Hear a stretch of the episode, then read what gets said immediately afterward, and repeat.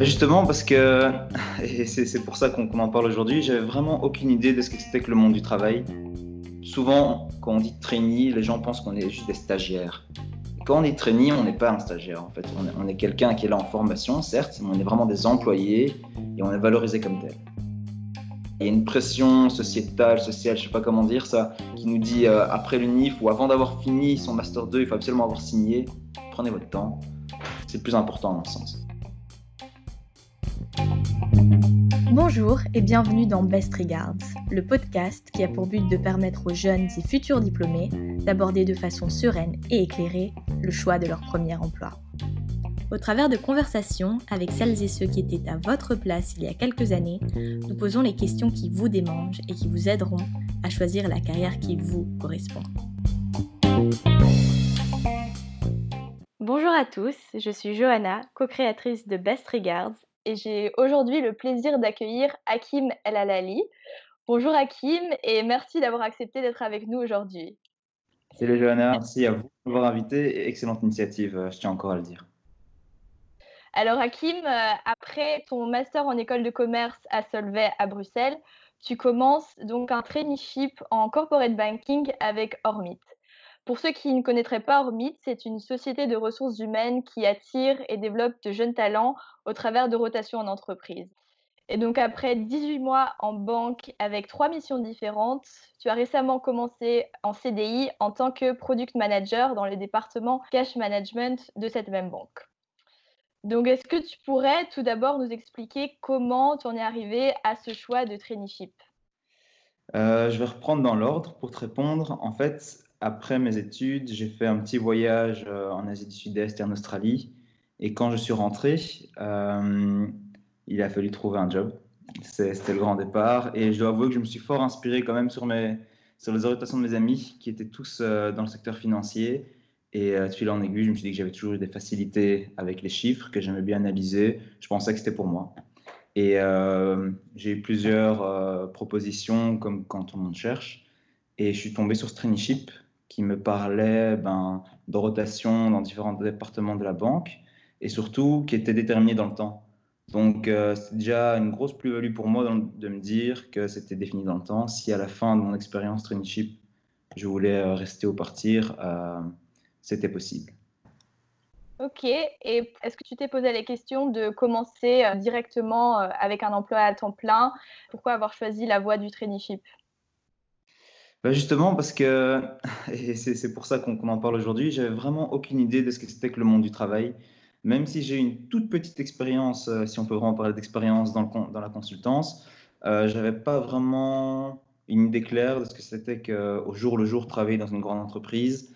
Euh, tous les corps de métier qui existent, finalement, j'en avais pas grande idée non plus. Donc je me suis dit que justement, les rotations, ça me permettrait de voir différents départements d'une banque, et euh, de faire des missions ben, qui à première vue pourraient me plaire ou euh, à contrario me sortir de ma zone de confort parce que j'ai des a priori sur la fonction. Ok, très clair. Du coup, pour enchaîner là-dessus, est-ce que tu pourrais nous expliquer en quelques mots les trois différentes missions que tu as eues pendant ce traineeship Parce que je pense que ça pourrait aider pas mal de gens aussi d'y voir plus clair sur les différentes missions que, que tu peux avoir au sein d'une banque. Ah non, c'est clair. Euh, j'ai commencé, en fait, le traineeship se divisait en trois parties. La première partie, c'est une sorte de tronc commun où tous les trainees, entre guillemets, doivent passer. Et on explore en fait euh, le core business de la banque, à savoir l'octroi de crédit, mais ici pas aux particuliers, qui est euh, la partie retail, mais bien aux entreprises uniquement. Donc uniquement l'univers corporate. Et on suivait des chargés de relations où ben, on avait justement en face de nous des, CEO, des CFO, euh, qui avaient des certaines demandes, on analysait avec eux ben, leurs performances, on faisait un peu le, point. Donc là, ça me donne vraiment une dimension commerciale et euh, comment traiter de relations avec un client. Et euh, c'est ce tronc commun qui est séparé avec une deuxième partie de trois mois où c'était uniquement de l'analyse crédit. cette analyse crédit qui est est-ce que le client, sur base quantitative et qualitative, sera capable de rembourser le crédit qu'il demande Et à partir de là, ben, on trouvait des solutions. Donc ça, c'est le tronc commun de six mois. Et après ça, on avait deux missions de six mois aussi, où une liste nous est proposée avec les différents managers, les différents départements. Euh, là, j'ai eu une mission en cash management, où j'ai réalisé le plan commercial d'un produit de groupe, dans le marché belge.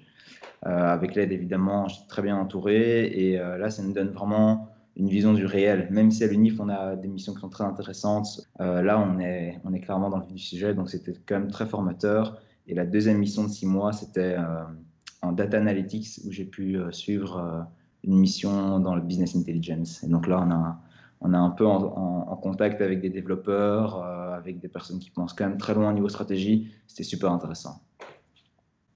Ok, super. Et pour préciser maintenant un peu ce que fait le département de ta première mission, donc euh, cash management, et dans lequel tu travailles actuellement, est-ce que tu pourrais nous dire en quelques mots ce qu'on entend exactement par cash management? C'est une super bonne question. Et euh, cash management, en fait, on, doit dire que la banque, c'est un monde.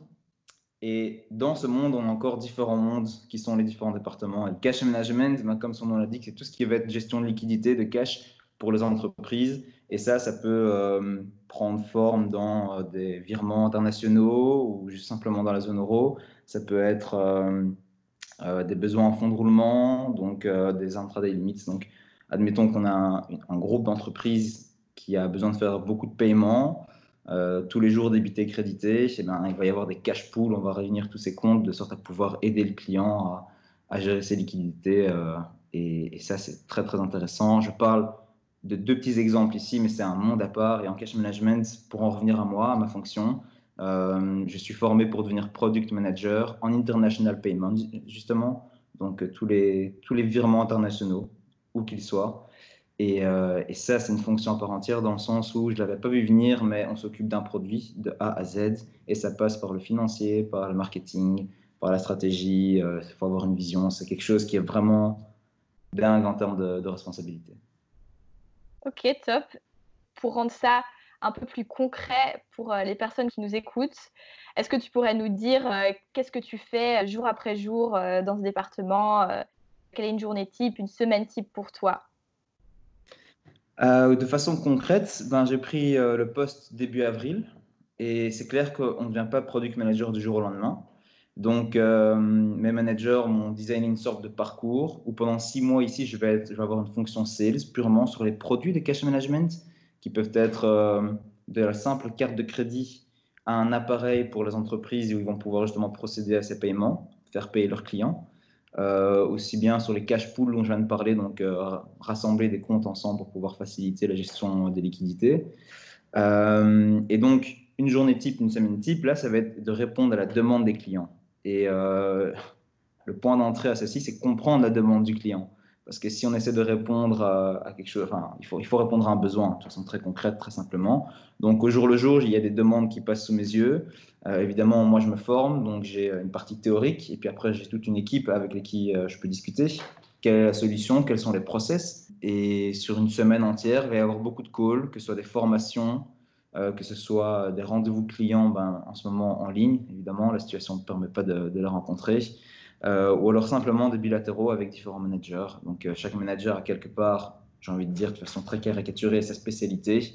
Et eh ben, je m'entretiens avec eux de sorte à pouvoir discuter ben, le fond, la forme et le next step ou les gaps. Ok, super. Et peut-être pour revenir maintenant sur ton traineeship au global, pour toi, si tu fais le point sur cette expérience, quels ont été les avantages et les inconvénients d'avoir fait ce genre de traineeship à nouveau en comparant ça à euh, simplement commencer en tant que avec un emploi à, temps plein dans la même entreprise? Ça, je pourrais en parler très longtemps. Euh, on va dire que le traineeship m'a permis déjà de mieux me connaître, d'accepter mes forces, mes faiblesses, trouver les pitfalls où je pouvais un peu travailler pour euh, devenir, entre guillemets, une meilleure version de moi-même, mais aussi bien dans la sphère professionnelle que dans la sphère privée. Et euh, le traineeship, bon, ben, il m'a permis de savoir ce que je voulais faire ou ce que je ne voulais pas faire. Euh, pour la petite anecdote, moi, je pensais que j'avais un profil très hard skills où je voulais faire énormément d'analyse. Et ben, au fur et à mesure de mon traineeship, je me suis rendu compte que c'était absolument pas ça. Euh, et puis surtout, le gros avantage du traineeship, comme je l'avais déjà dit, c'est pouvoir explorer certaines zones où on est à l'aise, où on est moins à l'aise mais surtout, et là c'est propre à Hormit, c'est d'avoir un coach qui nous suit du début jusqu'à la fin. Où euh, on peut parler aussi bien de ce qui a été dans nos missions, de ce qui n'a pas été. Et encore une fois, ça, dépasse un peu le cadre professionnel. de temps en temps si, si ça peut avoir un impact sur notre travail. Euh, c'est énormément de training en soft skills et ça, ça permet justement d'un peu mieux appréhender le monde du travail. Et, euh, et c'est un réseau parce qu'il faut le dire, quand on arrive en tant que cormiteur que trainee, et ça j'espère que c'est la norme, la norme partout, euh, les managers voient des talents et ils voient ah ben, une sorte de nouvelle vision dans l'entreprise. Donc on est vraiment accueilli à bras ouverts et on a vraiment du taf et ça nous permet de rencontrer beaucoup de monde. Ok, donc ça, ça allait être une de mes questions de vraiment est-ce que tu te sentais à ta place en tant que plein employé de l'entreprise en sachant à nouveau que tu étais lié à Ormit, donc ce qui est différent aussi d'un gradué de programme par exemple. Est-ce que vraiment tu te sentais que euh, tout le monde te faisait confiance autant qu'à un autre employé de la banque? Alors, je vais rester prudent sur cette réponse parce que je pense que la confiance qu'on t'accorde, ça va dépendre, ça va dépendre de chacun. Euh, c'est sûr que quand on arrivait avec le badge Hormit, ben, on était vu, comme j'ai dit, bon, pas comme euh, des, talents d'exception, mais on, est des talents et on a quelque chose à apporter en plus. En tout cas, c'est pour ça qu'on a été, euh, a été pris.